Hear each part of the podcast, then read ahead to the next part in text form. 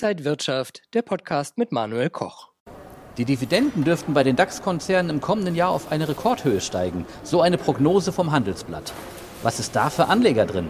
Das besprechen wir hier an der Frankfurter Börse mit dem Börsenexperten und Chefredakteur von Inside Wirtschaft, Manuel Koch.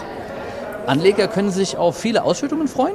Ja, absolut. Äh, man geht davon aus, dass ungefähr 21 der 40 DAX-Konzerne ihre Dividende 2024 erhöhen werden.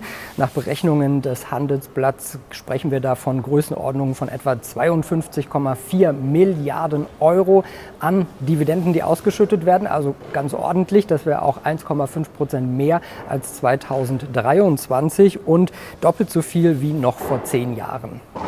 Und welche Unternehmen werden die Dividende erhöhen? Ja, also wir schauen vielleicht mal auf ein paar große Namen, die da äh, erhöhen werden, obwohl es noch nicht ganz klar ist bei manchen Unternehmen, weil die Bilanzen kommen ja dann erst Anfang des Jahres und da werden dann die genauen Dividenden äh, ja festgelegt vom Vorstand, Aufsichtsrat und so weiter. Aber ich zähle mal ein paar auf. Also ganz sicher mit dabei sind sicher wieder SAP, E.ON, RWE, Siemens, Infineon, Deutsche Telekom, auch die Versicherer, also dabei die Allianz, Munich Re oder die Hannover Rück und große Dividendenzahler sind auch die Autobauer, also BMW, Mercedes und Volkswagen. Geht es den Unternehmen denn so gut? Na gut, also 2023 haben viele davon profitiert, dass sie durch die Inflation ihre eigenen Preise erhöhen konnten und dadurch konnten sie ihren Gewinn und ihre Dividenden stabil halten. Das ist so der eine Punkt.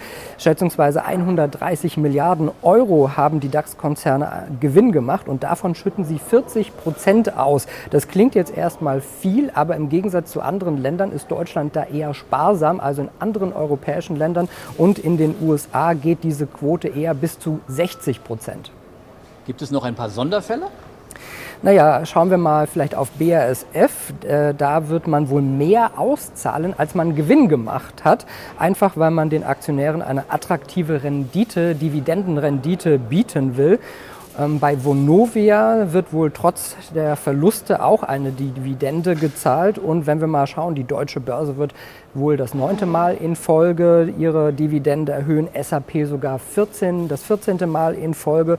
Und SAP ist ja auch mit 165 Milliarden Euro Marktkapitalisierung der wertvollste DAX-Konzern hier an der Börse.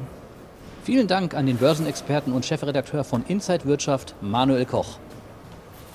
Und wenn euch diese Sendung gefallen hat, dann abonniert gerne den Podcast von Inside Wirtschaft und gebt uns ein Like.